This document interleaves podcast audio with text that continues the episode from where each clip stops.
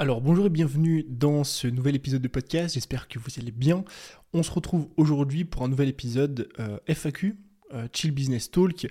Je répète pour ceux qui ne connaissent pas un petit peu de quoi il s'agit. C'est simple, je vous poste sur Instagram une petite FAQ, vous me posez vos questions. C'est des FAQ qui ne sont pas perso, qui sont liés en général au business, des problématiques que vous rencontrez. Et moi j'y réponds tout simplement au travers d'un épisode de podcast, comme je suis en train de le faire. L'idée c'est que ce soit chill, qu'on parle de business et euh, que ce soit talk, que ce soit sous forme de conversation finalement. Donc vous pouvez écouter ça euh, un petit peu comme vous le voulez et quand vous le voulez. À la différence des autres Chill Business Talk que vous pouvez retrouver en description juste en dessous, il y a une playlist, il y a déjà plein d'épisodes. Euh, cette fois-ci, je n'ai pas posé la question sur Instagram en FAQ, mais sur mon canal Telegram. Canal Telegram qui est exclusivement réservé à mes clients. Et donc, c'est mes clients qui m'ont posé les questions. Cette fois-ci, j'ai décidé de faire un petit peu de favoritisme dans euh, cet épisode. On va démarrer avec une première question que euh, je trouve assez intéressante. de Azé, sous quel statut juridique as-tu lancé ton entreprise et sous quel statut es-tu actuellement et plus euh, largement, on va parler un petit peu de fiscalité, donc je mets des guillemets, hein, vous allez voir que ça va être assez limité. Euh, quand j'ai lancé mon entreprise, je l'ai euh, lancé en 2018, donc je l'ai créé en 2018, et je me suis lancé sous le statut de la micro-entreprise, auto-entrepreneur, je sais plus, ça a changé de nom à l'époque, ou ça a changé encore aujourd'hui, ça change tout le temps. j'ai démarré comme ça. Aujourd'hui, je suis en EURL, donc c'est en société, ça fait plusieurs années maintenant. Donc c'est entreprise unipersonnelle à responsabilité limitée. Alors pourquoi ces choix? Euh, Dans un premier temps, la micro-entreprise, c'est le statut que je recommande clairement à toutes les personnes qui se lancent sur la thématique, en tout cas du business de service.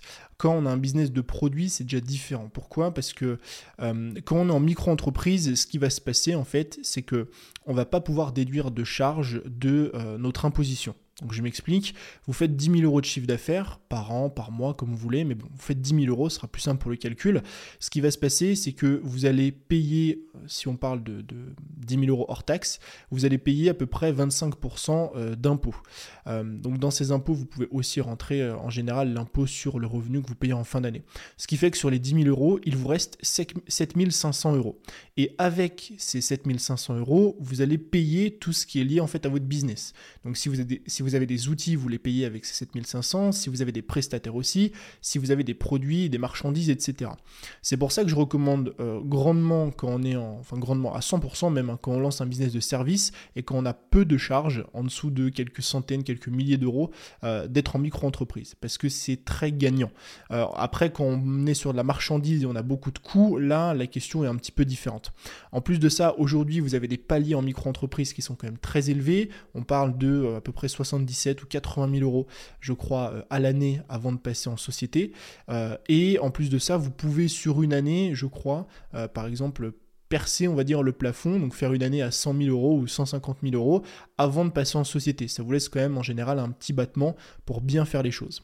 Donc une fois que j'ai passé ce plafond-là, Enfin, en réalité, je ne l'ai même pas passé, moi. J'ai changé pour la société avant de le passer. Alors, je savais que j'allais le passer, mais c'est surtout parce que, justement, je commençais à avoir beaucoup de charges. Donc, je commençais à beaucoup déléguer et euh, je voulais faire rentrer ces charges, justement, dans ma société. Et donc, actuellement, je suis en EURL. Alors, pourquoi ce choix? Euh, Parce que je suis tout seul, c'est-à-dire que j'ai pas de salarié aujourd'hui, je bosse qu'avec des freelances. Et euh, je n'ai pas choisi la SASU, donc la, société à responsabilité, enfin, le truc unipersonnel, pareil, mais en, en SAS. Euh, pourquoi? Parce que j'ai envie de me verser des salaires. Donc là, pareil, on rentre dans des questions de fiscalité et d'optimisation. Moi, j'ai travaillé avec euh, des personnes pour euh, faire cette optimisation-là. Mais pour faire simple, si vous êtes plutôt du genre à vouloir vous sortir des salaires un petit peu toute l'année et moins de dividendes, il vaut mieux passer en SARL, donc en EURL. Ou si vous êtes plus du genre à vous sortir beaucoup de dividendes et très très peu de salaires, eh bien, il vaut mieux passer sur une SASU. Donc grossièrement, c'est les deux, les deux différences de ces statuts-là, même si évidemment, il y en a beaucoup d'autres. Donc voilà un petit peu ce que j'ai euh, et pourquoi finalement la société, bah pourquoi passer en société. Euh, dans un premier temps, si vous cassez le plafond, vous êtes obligé de le faire, donc voilà. Et dans un second temps, euh, en fait, la nature finalement de vos dépenses va changer parce qu'aujourd'hui, tous mes prestataires et c'est plusieurs milliers d'euros par mois, certains mois c'est même beaucoup plus, partent directement en société, c'est-à-dire je dépense avec l'argent de mon entreprise. Donc ça veut pas dire qu'on dépense pas d'argent. Faut arrêter de croire que parce que c'est l'argent de la société, ce n'est pas de l'argent qui n'existe pas. C'est bien mon argent. Hein, qui est dans ma société. Mais en fait, l'avantage, c'est que du coup, vu que je le dépense, ça va passer en charge et cette dépense-là ne sera pas soumise à l'imposition. C'est la grosse différence. Je reprenais tout à l'heure, je reprends l'exemple tout à l'heure, on disait euh, de, la micro-entreprise. Eh bien, si vous gagnez 10 000 euros avec une micro-entreprise, vous allez payer à peu près 2500 euros d'impôts, si on ne parle pas de la TVA. Euh, et sur les 7500 euros restants, vous allez devoir payer de votre poche, du coup, euh, bah, finalement, vos prestataires, vos machins, etc., vos outils et tout ce qui va avec. Si vous êtes en société, c'est l'inverse. C'est-à-dire que vous avez 10 000 euros. À ces 10 000 euros, on va soustraire toutes vos dépenses. Donc, on va soustraire les charges, par exemple, liées à vos outils. On va soustraire les charges liées à vos prestataires, on va soustraire, même vos salaires et tout ce qui va avec. Et à la fin, on va payer de l'impôt sur ce qui reste. Et donc, c'est une gestion qui est totalement différente parce qu'après, vous pouvez aussi avoir la main mise sur votre impôt, commencer à faire de l'optimisation fiscale et tout ce qui va avec. Donc, voilà pour la première euh, question. Deuxième euh, question de Milena, comment tu planifies à court, moyen, long terme et comment tu réajustes quand il y a des imprévus ou des tâches plus longues que prévues? Alors, euh, très bonne question. Euh, pour la planification moyen-long terme, c'est un truc que je fais en général tous les six mois, euh, qui se réajuste en fait bah, finalement presque tous les six mois. J'essaye de partir de la fin, c'est un conseil que je peux donner quand on veut un peu se fixer des objectifs, c'est de partir du endpoint, c'est-à-dire de ce qu'on veut finalement, alors à la fin de notre vie, mais après on essaie de remonter, on se pose la question plutôt que se dire que de se dire qu'est-ce que moi je veux dans un mois ou qu'est-ce que je veux dans six mois, plutôt de se, de se dire qu'est-ce que je veux dans cinq ans quelle est la vie que je veux avoir, quel business je veux avoir, qu'est-ce que je veux avoir accompli, quel objectif je veux atteindre, et ensuite on recule. C'est-à-dire que pour atteindre cet objectif dans 5 ans, eh bien d'ici 3 ans je devrais avoir fait ça, d'ici un an je devrais avoir fait ça, et en gros bah, d'ici 6 mois je devrais avoir fait ça. Euh, donc moi ça se passe en deux étapes. Dans un premier temps je fais ça, j'essaie de faire beaucoup d'introspection pour, euh, ne pas penser qu'au business et à l'argent, mais à d'autres domaines de ma vie qui sont tout aussi importants je remonte le plus possible jusqu'à en général un an, et du coup ça m'établit une sorte de calendrier pour l'année. Donc ça c'est le premier point. Une fois que j'ai fait ça, euh, j'oublie ces objectifs. Alors je m'explique. Pour moi le but d'un objectif, euh, c'est de vous donner un process, de vous donner une liste d'étapes à mettre en place. Et une fois que vous avez la liste d'étapes, eh bien l'objectif, on peut l'oublier. Pourquoi? Parce que la seule chose sur laquelle on a la main, finalement, c'est la liste d'étapes, c'est le process. Je vous prends un exemple. Euh, j'ai établi justement euh, des objectifs pour les 5 ans, les 3 ans, euh, les 1 an, donc la prochaine année, en termes de développement de business, en termes de projet, en termes de chiffre d'affaires aussi.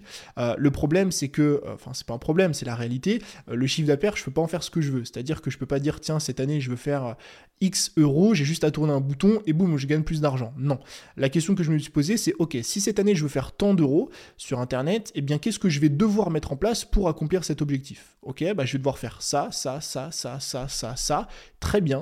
Et eh bien maintenant, je vais oublier cet objectif de X euros et je vais me concentrer plutôt sur les tâches que je me suis ordonné de faire. Parce que c'est la seule chose finalement que je peux maîtriser. On ne peut pas maîtriser un objectif, on peut juste maîtriser une liste d'actions ou une liste d'étapes. Et c'est pour ça que moi je recommande de d'abord fixer des objectifs, donc long terme, de revenir en arrière, de faire une sorte de rétro-planning. Et une fois qu'on a les tâches, bah, finalement, on essaye un petit peu d'oublier le grand objectif parce que on a du mal à le gérer. Donc ça, c'est euh, comment je fixe mes objectifs. Maintenant, il y a une autre question c'est comment se gèrent les imprévus. Euh, comment se gèrent les imprévus et les ajustements. Euh, j'ai mis du temps à le comprendre, mais la vie, c'est quelque chose qui change on a des changements tout le temps, on a des changements dans notre vie pro, on a des changements dans notre vie perso, on a des changements de, plein de choses, le marché change, les gens changent, vos passions changent, finalement ce que vous voulez faire et mettre en place aujourd'hui dans votre vie. Et euh, une chose qu'il faut vraiment apprendre, c'est justement à euh, se détacher. Euh, il faut apprendre à se détacher en fait du changement. C'est-à-dire que si vous fixez des objectifs de faire ça dans 5 ans, 3 ans, 1 an et cette année, et que dans 6 mois, vous vous rendez compte que je ne sais pas pour quelle raison, votre objectif a changé. Parce qu'en fait, vous vous rendez compte que vous n'avez pas pris la bonne direction, vous, vous pensiez plus au business et à l'argent, ou euh, d'autres facteurs peuvent arriver. Euh, vous avez un enfant, donc là, votre vie, vous ne voulez plus la construire de la même façon. Enfin bref.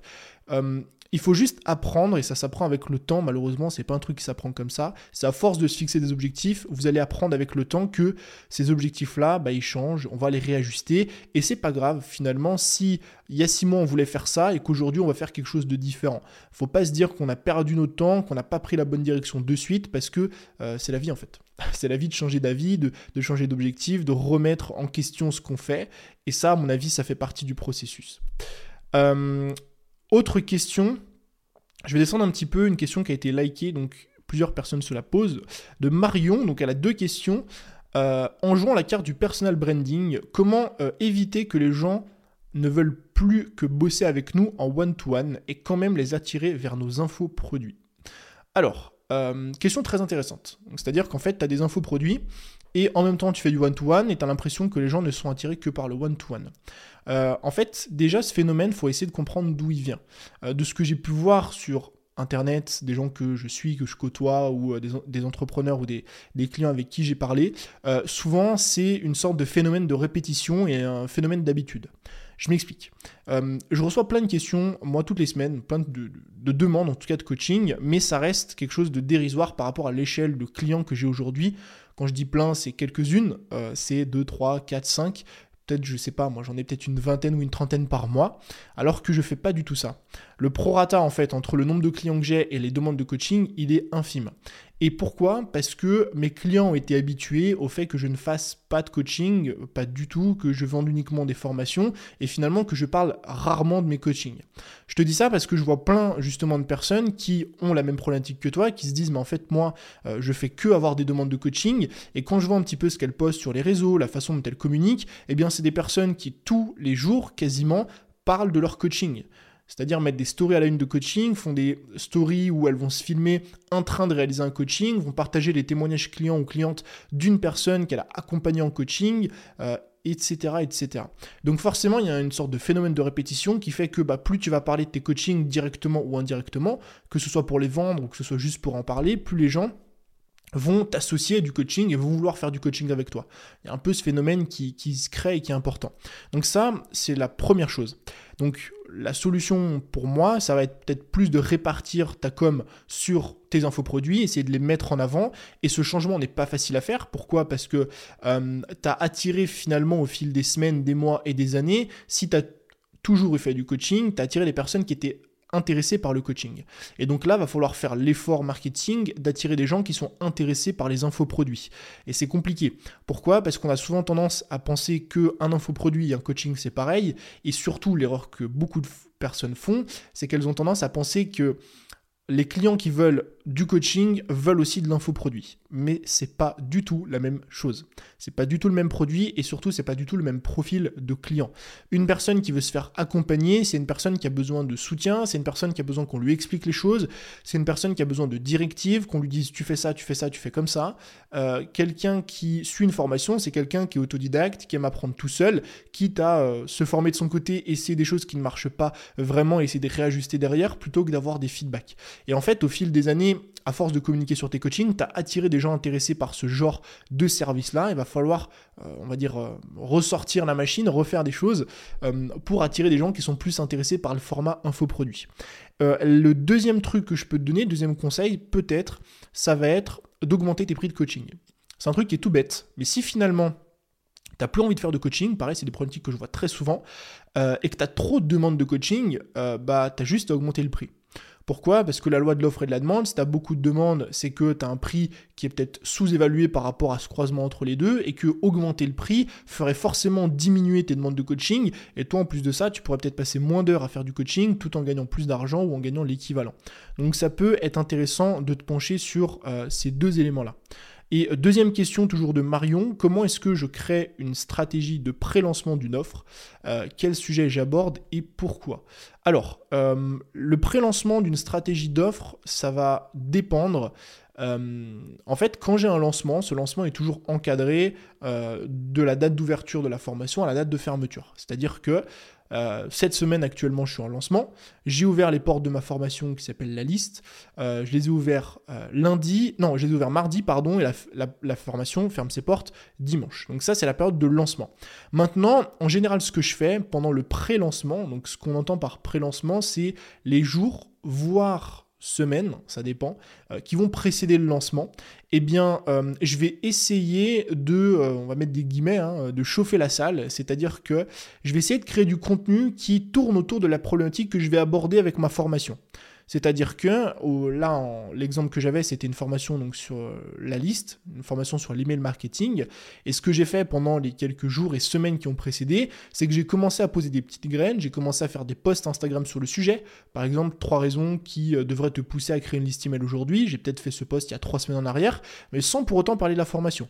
La semaine d'après, j'ai peut-être fait un contenu. Euh, savez-vous que 90% des gens préfèrent acheter par email que sur les réseaux?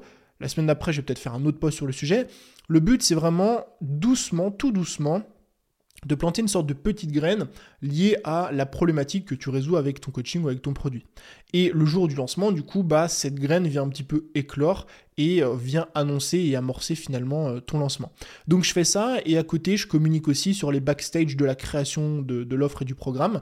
Donc la liste, par exemple, ça fait euh, deux ou trois mois que je dois bosser dessus à peu près, pas à temps plein évidemment, mais bah, je fais souvent des stories dessus, je fais souvent des petits trucs pour teaser un petit peu, pour montrer un petit peu ce que je fais, ce qui voilà, fait une sorte de, pré-lancement, de teasing, ce qui fait que le jour où la formation sort, les gens peuvent peuvent se dire ah ok, t'en parles depuis tellement longtemps, je vais aller regarder tout ça. Donc voilà un petit peu comment je fais mes pré-lancements. À noter que c'est pas obligatoire de le faire. Ça va aussi dépendre de la problématique que vous essayez de résoudre. Plus la problématique est complexe, plus le problème est méconnu euh, de la part de votre audience, plus euh, les périodes de pré-lancement sont importantes. Mais en aucun cas sont obligatoires. question suivante d'Elisabeth, comment passer du coaching one-to-one à de la formation de groupe? Euh, alors, passer du coaching one-to-one à de la formation de groupe. Euh, on va reprendre un petit peu ce qu'on disait précédemment par rapport à la question de Marion sur le fait de vendre des coachings et euh, que les gens finalement ne soient pas intéressés par nos infoproduits. Et là, en fait, on va avoir le, même phénomène.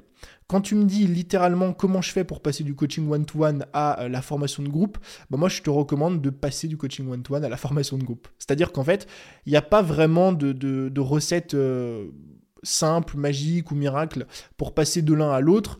Euh, le mieux, c'est tout simplement de créer un, premier produit, un, premier bêta test pour voir si ou non ça marche. Mais en fait, le changement va être compliqué, ou plutôt, c'est pas que le changement va être compliqué, c'est que tu vas pas pouvoir faire de changement avant de faire un changement en fait.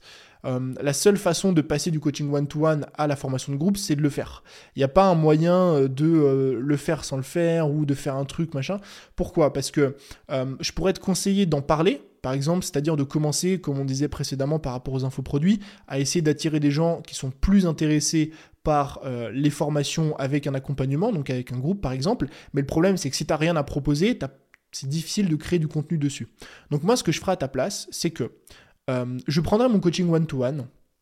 J'essaierai de voir un petit peu quelle est la problématique commune, comment est-ce que je peux structurer une formation autour de ça ou quelque chose qui soit euh, complet par rapport à cette problématique-là.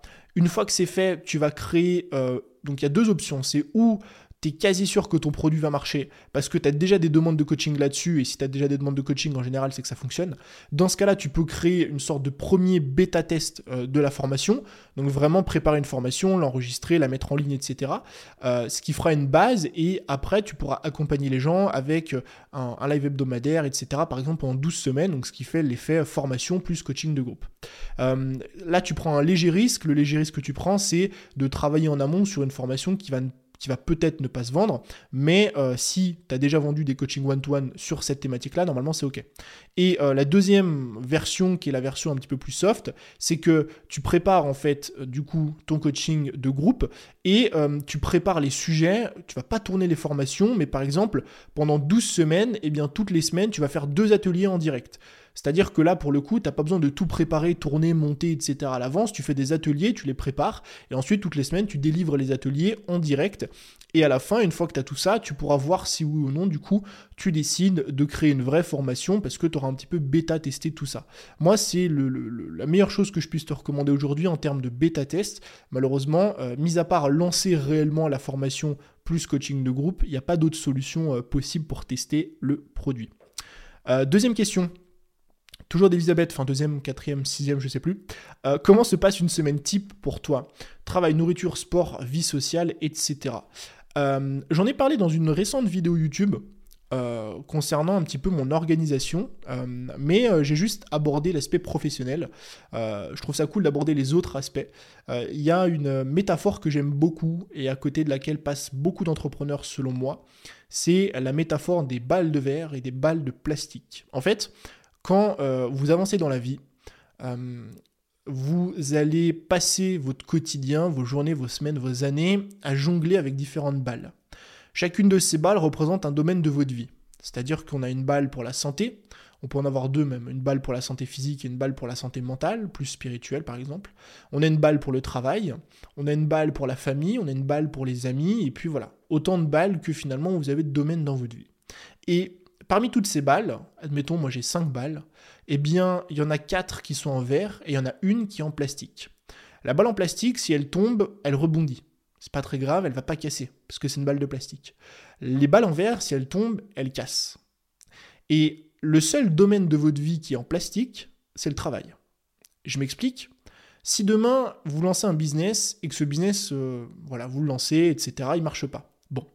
À la limite, vous allez euh, démarcher des entreprises, poster des CV, ou même faire comme moi j'ai fait quand j'ai démarré, postuler euh, en intérim et vous serez pris dans une usine et puis vous allez bosser et puis ok, vous allez retrouver de l'argent. Euh, si en revanche, donc c'est-à-dire que bah, du coup c'est une balle de plastique, vous pouvez toujours rebondir finalement. Si en revanche votre relation amoureuse, votre relation amicale, vos amis, votre famille ou votre santé physique ou mentale se brise, donc si elle tombe, la balle, c'est beaucoup plus problématique. C'est parfois même souvent irréversible. Et ce que je veux dire par là, et cette métaphore, c'est que le travail, c'est une chose. Être productif, travailler beaucoup, gagner beaucoup d'argent, c'est génial. Mais euh, c'est pas ça qui fait une belle vie et c'est pas ça qui fait une vie complète. Donc, tout ça pour vous dire que euh, quand j'organise mes semaines, je fais en sorte de respecter toutes ces balles. Évidemment, je fais en sorte de travailler dans mon business parce que c'est ça qui me permet de soutenir la, vie, la vie que j'ai aujourd'hui et d'accomplir plein de choses et de m'épanouir. Mais il y a aussi plein d'autres choses en dehors du business qui, qui font que je suis une personne épanouie. Donc, en général, ce que je fais, c'est que le matin est consacré euh, à tout sauf au travail. Euh, donc je vais me lever le matin en général 7-8 heures, ça va dépendre. Euh, ensuite, je vais déjeuner et gratter un petit peu. C'est une forme de spiritualité, de méditation pour moi. Je suis pas assis sur une chaise, mais je, quand je dis je gratte, c'est que je rédige sur du papier, une note, tout ce qui me passe par la tête, des idées, des machins. Voilà, c'est une forme de méditation. Ça me permet de sortir un petit peu ce que j'ai dans la tête et de le poser sur le papier. Euh, ce que je fais ensuite, c'est que je vais m'entraîner. Donc, euh, je m'entraîne. Je fais en général des séances d'une heure, une heure et demie. Ça va dépendre. Euh, donc, je fais ça 5 à 6 fois par semaine. je rentre le midi. Je vais en général manger directement. Ça va être plus ou moins 11h midi dans ces eaux-là. Et euh, ensuite, l'après-midi va être consacré au travail. Donc, je travaille en général 3 à 4 heures par jour. Je fais ça du lundi plus ou moins au vendredi. Donc, souvent, des fois, le vendredi, ça peut arriver que j'ai pas très envie de travailler. Je travaille peut-être 2 heures et puis euh, je prenne mon après-midi. Et euh, le soir, bah, le soir, après, c'est famille, amis. Donc, relation amoureuse, famille, amis. C'est-à-dire qu'en général, à 17h30, 18h maximum, il euh, n'y a plus de travail. C'est-à-dire qu'il n'y a plus de travail, il n'y a plus d'Instagram, il n'y a plus de WhatsApp, de mail, de machin, vous ne pouvez plus me contacter, je ne suis pas dispo. Euh, ça me permet justement de me consacrer à, d'autres piliers qui sont importants dans ma vie. Donc c'est plus ou moins ce que je fais de mon quotidien, et puis après, euh, voilà, ça va dépendre évidemment des jours. Après, j'essaie de toujours prendre des week-ends off. Enfin voilà, j'ai pas une vie très extravagante, mais en tout cas, moi, c'est une vie qui me convient, et c'est comme ça plus ou moins que, que je l'organise. Euh, alors, question suivante. Euh, j'ai une question euh, de... Je l'avais retrouvée tout à l'heure, je ne me souviens plus où Ah oui, voilà, celle-là, celle de Benjamin que je trouvais très intéressante. Est-ce que tu es heureux dans ton boulot? Et est-ce que c'est ce que tu imaginais comme aventure en te lançant? Alors, est-ce que je suis heureux dans mon taf? Absolument. Je suis 100% heureux dans mon taf, je suis 100% épanoui dans ce que je fais, et j'aimerais qu'on en parle, parce que je suis épanoui dans mon travail, mais ça veut pas dire que je fais que des trucs que je kiffe. je le répète, je suis épanoui dans mon taf, mais ça veut pas dire que je fais que des trucs que je kiffe. En fait, souvent, le, le, le mur qu'on se prend quand on se lance, ou après s'être lancé au bout de 6 mois, 1 an, 2 ans, c'est qu'on parle souvent sur Internet de vivre de sa passion. Tout le monde vous dit oui, euh, vis de ta passion, euh, tu vas être épanoui dans ton travail, fais ce que tu aimes, etc. Mais euh, personne ne vous parle des, des, de ça, des pendants d'être entrepreneur. Parce que être entrepreneur, c'est faire ce qu'on aime, Oui, si vous êtes coach sportif, eh bien génial. Euh, vous allez passer euh, la moitié de vos journées à faire du coaching sportif et vous kiffez ça, super. Mais être entrepreneur, euh, c'est autre chose. Être entrepreneur, c'est développer une entreprise. Être entrepreneur, c'est bah, gérer des papiers, des machins, des trucs, de l'administratif, c'est avoir des responsabilités. Et donc finalement, si vous êtes passionné par le coaching sportif, vous allez peut-être passer, je sais pas moi, 60% du temps sur l'aspect coaching, mais il y a peut-être 40% du temps où vous allez passer ailleurs ou vous allez créer du contenu sur les réseaux pour trouver des clients, parce que sinon, comment on trouve des clients? Ou vous allez gérer un peu d'administratif parce qu'il faut envoyer des papiers, des machins, des trucs, faut faire des rendez-vous, ou vous allez faire des appels pour des marchés X, Y, Z, etc. Et donc ce que je veux dire par là, c'est que euh, faut pas rêver, faut pas croire que parce qu'on vit de notre passion, on passe toutes nos journées et toute notre vie à chaque fois à faire des trucs qu'on kiffe. Euh, donc c'est important de le comprendre et c'est pas parce que de temps en temps, euh, sur une heure ou deux dans une journée ou euh, quelques heures dans la semaine, il y a des choses qu'on n'aime pas forcément faire, qu'on ne kiffe pas notre métier. Donc ça c'est à mon sens un, un, point important que je voulais aborder avec vous. Et donc pour répondre à la question, oui franchement je kiffe ce que je fais. Est-ce que ça ressemble à ce que je pensais à la base? Alors oui, il y a quelques années, en fait quand j'étais tout seul, quand je travaillais tout seul au début dans mon business, c'était 100% ce que j'imaginais. C'est-à-dire que je me réveillais le matin, je faisais ma petite routine, mon petit machin, mon petit truc, et puis l'après-midi, j'étais tout seul, je bossais bah, sur des vidéos, je tournais des podcasts, je faisais mes formations, j'étais tout seul dans mon coin, et puis voilà. C'était vraiment ce que j'imaginais. Et il y a un gap euh, à partir duquel je trouve que le, le business que je m'imaginais au départ a totalement changé, c'est quand on commence à travailler avec des gens. Parce que quand on commence à travailler avec des gens, on commence tranquillement à porter une casquette de manager. Euh, moi, je fais du management qui est euh, assez euh, chill, c'est-à-dire que j'ai pas de rendez-vous, mes équipes, enfin mon équipe plutôt, puisque mes équipes, mon équipe, on n'est pas, pas beaucoup, on est 4-5, sont 100% autonomes, il y a quasiment jamais d'appels, j'envoie très très très rarement des messages, donc j'ai une gestion qui est assez tranquille. Mais ce que je veux dire par là, c'est que c'est quand même bien différent de ce que j'imaginais à la base, parce que bah là on fait des réunions où on essaie d'établir ensemble des stratégies, et puis il y a des reviews, je passe beaucoup de temps du coup à euh, déléguer, à traiter justement avec euh, d'autres prestataires, etc. Euh, cette facette-là, j'imaginais pas du tout à la base, et c'est vrai qu'elle a changé, bah, a changé pas mal de choses. Il y a autre chose aussi qu'on ne dit pas, c'est que bah, gagner plus d'argent, c'est avoir plus de responsabilités, et c'est aussi quand, quand, vous faites x10 dans un business, tout fait x10. C'est-à-dire qu'avoir 10 fois plus de chiffre d'affaires, ça veut dire quoi? Ça veut souvent dire, même si c'est pas le cas, hein, mais en général c'est corrélé, ça veut souvent dire avoir 10 fois plus de clients ou avoir plus de clients. Et en général, avoir plus de clients, ça veut dire quoi? Bah, Ça veut dire avoir plus de SAV, avoir plus d'emails, avoir plus de DM, avoir plus de machin, avoir plus de trucs. Et donc en fait, euh, ça veut pas dire que j'aime pas, encore une fois, j'adore, mais c'est vrai que c'est différent de ce que j'imaginais à la base. Mais je pense que aussi, euh, c'est quelque chose qui est très bien parce que si aujourd'hui j'étais encore tout seul à faire des vidéos dans mon coin, à monter moi-même mes vidéos, à machin un truc tout seul, je pense que je pourrais pas tout gérer et j'en serais pas là où j'en suis aujourd'hui. Donc ça va avec. Je pense que euh, l'évolution d'un business passe du coup par ce genre de euh, réflexion. question suivante de Clarisse. Salut Tony, merci pour cette occasion de poser des questions, avec plaisir. Euh, est-ce que tu tiens un budget quotidien ou hebdomadaire? Donc il y a plusieurs questions, je vais répondre à toutes ces questions et je pense que du coup l'épisode sera déjà de une heure facilement. Première question, est-ce que tu, euh, tiens un budget quotidien ou hebdomadaire? Alors non, je ne tiens absolument pas, je ne suis pas du tout un mec de Google Sheet à tenir mes, mes budgets financiers. Euh, je traque, c'est-à-dire que je sais combien je fais à la fin du mois, je sais plus ou moins d'où provient cet argent. Euh, et je traque parce que je suis obligé, hein, question de comptabilité, mais euh, je ne tiens pas un budget quotidien. En fait, c'est assez marrant, mais je suis très très peu dépensier. C'est-à-dire que j'ai jamais euh, eu d'affect pour les trucs chers. Les grosses voitures, je roule en Peugeot 206, quand je roule évidemment, quand, quand je suis en France. Euh, j'ai pas de montre de luxe. La seule montre que j'ai, c'est une Polar Init, montre de sport qui coûte 200 euros. Euh, j'ai des t-shirts noirs Uniqlo, j'ai des jeans bleus, euh, et je passe la majorité de mon temps en, tong. Donc, j'ai jamais eu cet attrait pour l'argent ou les trucs fancy, etc.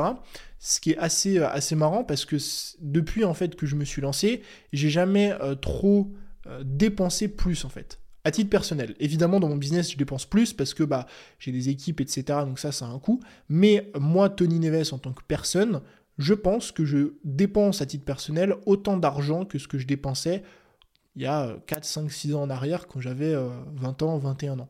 Parce que je ne suis pas du tout dépensier. Et du coup, c'est un peu le, pendant du truc, c'est que le fait de ne pas être dépensier, je ne ressens pas le besoin de me fixer un budget ou de traquer quoi que ce soit. Je parle en termes de dépenses, donc je ne le fais pas. Par contre, euh, ce que je fais en général, c'est du coup que je traque plus mes revenus et après j'ai plus un système de gestion euh, au niveau de mes investissements. Donc là, on pourra peut-être en reparler, mais voilà, j'ai un budget d'investissement, c'est réparti tous les mois en pourcentage entre la crypto, le machin, le truc. Euh, voilà, ça, je le traque parce que c'est de l'investissement et c'est quelque chose de euh, différent. autre question, que fais-tu exactement lors d'un CEO Day? Donc pour ceux qui ne le savent pas ou qui ne suivent pas trop, notamment sur Insta, allez-y. je partage souvent en fait mon calendrier et j'aime bien organiser mes journées sous forme de euh, thématique. C'est-à-dire que le lundi, c'est lundi CEO, le mardi, mercredi en général, c'est création de contenu, et le jeudi, vendredi, c'est marketing. Quand je dis marketing, c'est large, hein, mais c'est création de pages de vente, rédaction des emails, euh, tout comme c'est les créations des formations par exemple. Et en fait, le CEO Day, c'est la journée du lundi. Euh, c'est une journée en général qui est complète, c'est-à-dire que je passe ma journée à ne faire que ça, dans la majorité des cas. et le CEO Day, c'est toute la gestion de mon entreprise. Donc ça va de la gestion des prestataires, à la gestion plus administrative, prise de rendez-vous, etc. Ce qui fait que je le fais le lundi, c'est pour deux raisons. La première, c'est parce qu'en général, euh, les tâches du CEO Day sont les pires tâches du monde. C'est des tâches qui sont très courtes à faire, qui prennent moins de deux minutes, moins de cinq minutes, mais que vous repoussez tout le temps parce que ça rentre par une oreille, ça ressort par l'autre, on oublie, mais en même temps ça tourne en fond euh, dans votre tête parce que vous devez le faire. Vous savez que vous devez faire ça, mais vous ne le faites jamais. Et euh, ce que j'ai voulu faire, du coup, c'est condenser le lundi toutes ces micro-tâches bien chiantes, mais qu'il faut faire. Comme ça, le mardi, bah, j'en parle plus, je touche plus à ça, le mercredi non plus, etc. En général, un CEO je le fais que le lundi. Et euh, ça me laisse l'esprit un peu plus libre, du coup, pour le reste de la semaine. Et donc ça, c'est une première chose. Et la deuxième chose, c'est qu'en général, je cale le lundi tout, du coup, tous mes rendez-vous. Donc euh, rendez-vous prestataire, call prestataire, call client. Euh, quand j'ai des reviews à faire, notamment sur mes vidéos YouTube pour le montage, quand voilà, j'ai des calls à faire pour des clients. Enfin bref, tous les appels, tous les trucs comme ça, les réunions et tout, les points hebdomadaires, je fais le lundi. Comme ça, vous savez en fait, si vous travaillez avec moi, que euh, ok, si on a un point à faire, c'est le lundi. Et moi, moi, le lundi, je mets tous mes points. En général, le lundi, c'est des grosses journées. Mais en fait, le, gros bénéfice de ça, c'est que moi, je condense toutes ces tâches-là et que tout le reste de la semaine, je peux euh, avoir mon, reste de semaine sans aucune interruption. Je peux créer, faire mon marketing tranquillement. Question suivante. Te formes-tu encore aujourd'hui? Si oui, sur quel sujet? Alors, je me forme évidemment je pense qu'on meurt le jour où on arrête de se former, le jour où on arrête d'apprendre. Euh, par contre, le sujet qui est intéressant, c'est comment est-ce que je me forme et sur quel sujet? Euh, comment est-ce que je me forme sur deux euh, choses essentielles, les livres et les formations? Les livres, c'est plus pour tout ce qui va être quand j'ai envie d'en apprendre sur des sujets, mais pas forcément techniques ou spécifiques, mais que j'ai envie de lire sur certains sujets. J'ai actuellement attaqué un livre sur la dopamine, par exemple. Je ne me vois pas forcément sur une formation sur la dopamine. Donc voilà, quand j'ai envie de me, former sur un sujet un petit peu plus euh, large, on va dire, quand j'ai pas d'objectif en tête, euh, je vais plutôt prendre euh, les bouquins. Et quand j'ai un objectif précis en tête, quand par exemple, notamment aujourd'hui, les seules formations que je suis, c'est des formations notamment sur la technique, quand je vais avoir une, idée technique, par exemple, eh bien actuellement, je suis en train de me former sur la publicité YouTube. Euh, vu que c'est quelque chose de technique, vu que bah va falloir configurer des outils, aller à droite, aller à gauche, etc. Là, pour le coup, euh, je suis obligé de passer par une formation. Et en plus de ça, bah, des bouquins, par exemple, sur la publicité YouTube, il n'y en a pas, ou il y en a, ouais, je crois, je crois pas qu'il y en ait. Euh, et les vidéos YouTube, c'est toujours une galère parce que vous savez jamais vraiment quoi chercher. Enfin bref, je voulais un truc tout condensé. donc je segmente entre ces deux choses-là. Euh, et c'est marrant parce que je pense qu'aujourd'hui, euh, arrivé à un certain stade en fait euh, dans, le business, on arrête de lire des livres de business. Je pense que ce qui va vous permettre de, et là je parle, vraiment quand on a un stade très avancé, je pense que c'est important de lire sur d'autres sujets.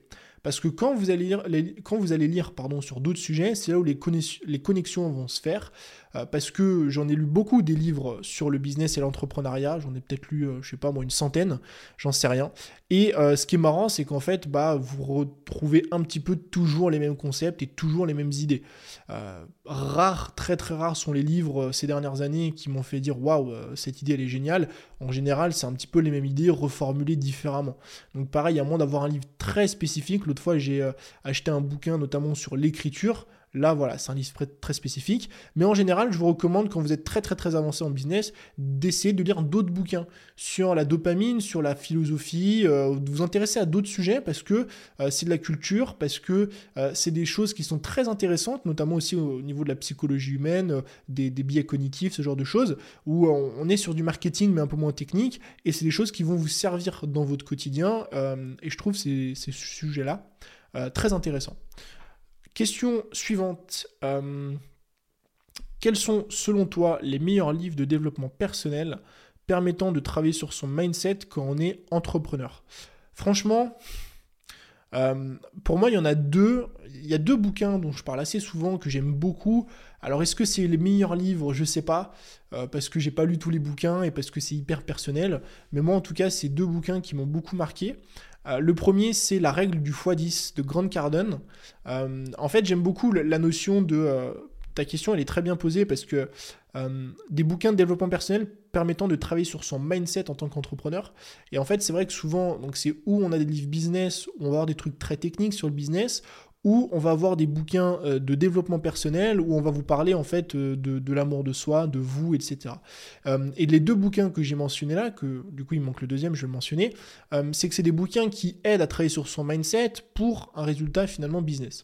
Donc le premier c'est la règle du x10 de Grant Cardone, bouquin qui est très intéressant, dispo en français, parce que il vient remettre du contexte finalement. Il y a trois bouquins dont je vais vous parler.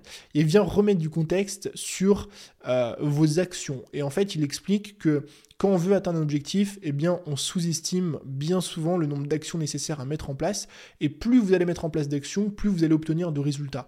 Et c'est vrai qu'en pensant 10 fois plus grand, donc si vous vous dites cette année, tiens, je vais faire 5 000 euros, je sais pas, ou 50 000 euros, eh bien, posez-vous plutôt la question, comment je peux faire 500 000 euros? Alors, est-ce que vous allez les faire? C'est pas la question. Finalement, le but, c'est d'ouvrir un petit peu euh, d'ouvrir un petit peu les vannes et de se poser la question de comment je pourrais faire non pas 50 000 mais 500 000 et réfléchir à des stratégies auxquelles on n'aurait pas pensé si on pensait petit. Et le deuxième livre, c'est euh, The One Thing, donc euh, passer à l'essentiel. Livre qui est très intéressant au niveau mindset parce que c'est la loi Pareto de la loi Pareto et il vient remettre du contexte sur les tâches les plus importantes de votre quotidien. Et troisième bouquin, euh, pareil que j'ai lu il y a très très très longtemps mais qui est hyper intéressant, c'est The Company of One. Pour le coup, c'est un bouquin qui est dispo que en anglais, euh, donc je vous invite à le lire si vous lisez l'anglais, parce que il vient remettre énormément de contexte sur la notion de croissance en tant qu'entreprise et croissance en tant que solopreneur. Parce que plus de résultats et plus de chiffre d'affaires n'est pas forcément toujours la meilleure solution. Comme je le disais précédemment, plus de chiffre d'affaires euh, indique en général plus de clients, indique plus de SAV. Pour faire plus de SAV, il faut déléguer, il faut recruter. Donc, c'est plus de responsabilité de votre côté, etc. etc. Et donc, en fait, parfois, euh, pour gagner, je sais pas, peut-être 20% en plus dans votre business, eh bien, vous allez dépenser peut-être 50% euh, d'énergie en plus, travailler avec d'autres personnes et avoir un business qui n'est pas du tout ce que vous espériez à la base. Et donc, parfois, il vaut mieux mettre un plafond qui limite notre croissance, mais qui fait que finalement, on a vraiment la vie qu'on souhaite avoir. Et moi, c'est un bouquin qui m'a beaucoup euh, drivé sur euh, finalement le business que j'ai euh, voulu créer. question suivante. Depuis quand tu as atteint cette autonomie financière qui te permet d'avoir ta vie à l'heure actuelle? J'ai atteint. Alors, ma vie à l'heure actuelle, ça fait. du coup. Alors, je vais, je vais scinder la question. depuis quand est-ce que j'ai atteint l'indépendance financière? Je l'ai atteint au bout de 8 mois dans mon business. Donc l'indépendance financière, ça veut un peu tout et rien dire. Enfin, être indépendant financièrement, si on prend le sens littéral du terme, c'est pouvoir subvenir à ses propres besoins via ses propres finances. Euh, et en fait, la notion qu'on oublie, c'est la notion de ses propres besoins. Si aujourd'hui vous avez un train de vie qui est très coûteux, vous avez besoin de beaucoup plus d'argent que moi j'en avais besoin à l'époque pour gagner votre vie. Et donc, c'est ce que je disais un petit peu précédemment dans le podcast. J'ai jamais été une personne très dépensière, euh, ce qui fait que j'avais pas forcément besoin de beaucoup d'argent à l'époque. En plus de ça, je suis tout de suite parti et ça a été un refuge pour moi et c'est pour ça que beaucoup de personnes partent là-bas ou partaient à l'époque parce qu'aujourd'hui les prix ont vachement augmenté euh, en Asie. C'est qu'en fait, être indépendant financièrement quand vous voyagez en Asie, bah, c'est pas pareil qu'en France. Parce qu'il y a un coût de la vie qui est dérisoire. Je m'en souviens, à une époque, j'étais parti à Bali en 2018, on pouvait en avoir pour 250 euros par mois de logement avec euh, une, chambre privée avec salle de bain dans un hôtel assez sympa. Euh, et, donc finalement, quand vous avez ça et que vous dépensez un petit peu tous les jours en nourriture, etc., on arrive à la fin du mois à peut-être 6, 700 euros. Euh, et donc finalement, votre niveau d'indépendance financière est beaucoup plus bas qu'un cadre qui habite à Paris avec un appartement T3, etc. Donc ça m'a pris quelques mois, ça m'a pris 8 mois environ. Mais encore une fois, il y a cette notion-là qui est assez importante de dépenses. Et l'autre partie de la question, c'est euh, comment est-ce que tu as atteint l'indépendance financière qui te permet d'avoir la vie que tu as aujourd'hui? Bah, La vie que j'ai aujourd'hui, je l'ai construite au fur et à mesure des années. Euh, ce que je dépense tous les mois euh, aujourd'hui, c'est beaucoup plus élevé que ce que je dépensais à l'époque. Forcément. Alors déjà, si on prend la partie business, mais aussi si on prend un petit peu la partie perso, j'ai pas les mêmes dépenses, j'ai pas le même lifestyle. Donc ça s'est fait finalement au fil des années. Ça fait quand même 6 ans que je me suis lancé. Ça faut pas que vous l'oubliez que ce soit moi ou une autre personne, quand vous regardez les résultats de quelqu'un, rappelez-vous la première fois qu'il a posté une vidéo, et vous verrez bien souvent que ça dépasse les 4, 5, 6 ans, parfois même 10 ans, que cette personne est sur Internet et que vous avez encore beaucoup de chemin à faire. Donc ça, c'est quelque chose d'assez important. Euh, et je vais répondre à une dernière question, et après, on aura terminé avec cet épisode. Cette dernière question, c'est est-ce que tu as déjà eu envie d'abandonner? Euh, Et la réponse, c'est non. Je sais que ça peut paraître très bizarre euh, et euh, ça va dépendre de qui vous êtes, de votre caractère, de plein de choses. Mais il s'avère que même si euh, j'ai pas eu le parcours entrepreneurial le plus simple du monde, j'ai pas eu le plus compliqué. Je pense qu'il y a des personnes qui ont eu des parcours en business qui sont plus compliqués que le mien, mais j'ai pas eu le plus simple. Et pourtant, j'ai jamais eu envie d'abandonner. À l'époque, quand je faisais des vidéos YouTube pour remettre du contexte, quand je tournais des vidéos YouTube pendant 6 mois, que je travaillais à l'intérim, que je me levais à 4h20 euh, du matin pour aller empiler des poils toute la journée euh, jusqu'à 13h, que je rentrais chez moi pour tourner ma vidéo YouTube du jour, la monter, faire la miniature, la mettre en ligne parce que je sortais une vidéo par jour sur YouTube, publier cette vidéo, me réveiller le lendemain matin à 4h30 et voir que ma vidéo n'avait fait que 12 vues la veille, euh, j'aurais pu abandonner. Quand j'ai fait ça pendant 6 mois, clairement, j'aurais pu abandonner. Mais il y a une chose que je me suis toujours répété et que euh, j'ai enregistré sur mon téléphone. J'ai de superbes archives que je pense vous partagerai un jour. Euh, il y a une chose que je me, je suis toujours répété, c'est que la seule, le seul moyen d'abandonner, c'est de tout arrêter. Ou plutôt, je vais tourner ça différemment j'étais sûr que j'allais réussir. La seule équation ou la seule question à laquelle c'était impossible pour moi de, répondre, c'était la durée, la date. C'est-à-dire que je savais que j'allais réussir, je savais juste pas quand j'allais réussir. Et je sais pas pourquoi, il y avait un truc au fond de moi qui me disait dans tous les cas, même si ça prend un an, deux ans, trois ans, quatre ans, cinq ans, dix ans, je le ferai pendant dix ans s'il faut le faire pendant dix ans, pour avoir euh, la liberté de faire ce que je veux, avoir un business, etc. Et quand je vois ce que j'ai pu construire aujourd'hui, les choses que j'ai pu faire, atteindre et ce qui me reste encore à accomplir, euh, je me dis que ça vaut 5, 10, 15 ans, parfois 20 ans de travail. Et je trouve dommage qu'en business, euh, on raisonne en quelques mois, ou voire en quelques années quand il s'agit de 1 ou 2 ans. Je vois trop de personnes se dire, non mais en fait, si je mets 2 ans à monter un business rentable, mais en fait, euh, je me lance même pas. Ça en vaut pas la peine. Mais si, ça en vaut la peine. Ça en vaut largement la peine parce que ce qui t'attend au bout, à la fin des deux ans, même si c'est trois ans, même cinq ans, c'est qu'à la fin, tu as un business, tu libre financièrement, tu libre géographiquement, tu as le pouvoir, comme tu es sur Internet, de ne pas avoir de plafond de verre, de pouvoir faire énormément de choses. Euh, et ça, ça en vaut largement la peine. Et donc moi, quand je me suis lancé, j'étais convaincu que j'allais réussir, je savais juste pas quand. Euh, voilà. Je ne sais pas si c'est quelque chose de caractériel, si c'est euh, quelque chose de familial qu'on m'a inculqué à la naissance, ou j'en sais rien. Mais en tout cas, j'étais tellement sûr de moi que voilà, j'avançais, peu importe ce que, je rencontrais comme épreuve, même si c'était pas toujours facile, même si euh, je fais des vidéos qui font pas de vues, je lance des formations qui font pas de vente, euh, je me dis c'est pas grave. C'est le succès que vous allez avoir dans votre vie est corrélé au nombre d'actions que vous allez mettre en place. Et retenez bien cette phrase.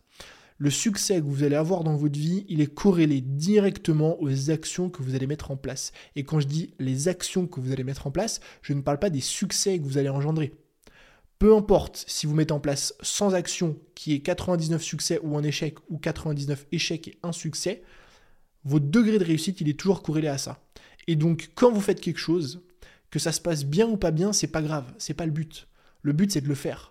Et faites la chose suivante. Quand vous lancez, moi je reprends mon exemple, j'ai lancé une première formation, ça s'est pas vendu. Super. La semaine d'après, j'en crée une autre. Je me mets sur la deuxième, elle s'est pas vendue, c'est pas grave. Je me mets sur la troisième, elle s'est pas vendue, c'est pas grave. Je me mets sur la quatrième. Et il y en aura bien une au bout d'un moment, au bout de 5, 6, 10, 15 formations qui va marcher. Et donc si vous sortez une formation par an, bah, ça va prendre 15 ans. Si vous sortez une formation par mois, ça va prendre 15 mois. Et donc c'est toujours ça qui est important. Et c'est corrélé encore une fois au livre que je vous disais précédemment, euh, la règle du x10. Donc voilà, c'était tout pour cet épisode aujourd'hui. Très content de l'avoir partagé avec vous. N'hésitez pas à me faire un petit retour sur le podcast, à laisser une note si jamais il vous a plu. Nous, on se retrouve du coup dans un prochain épisode. Je vous remercie d'avoir regardé tout ça ou écouté tout ça jusqu'à la fin. C'était Tony. Ciao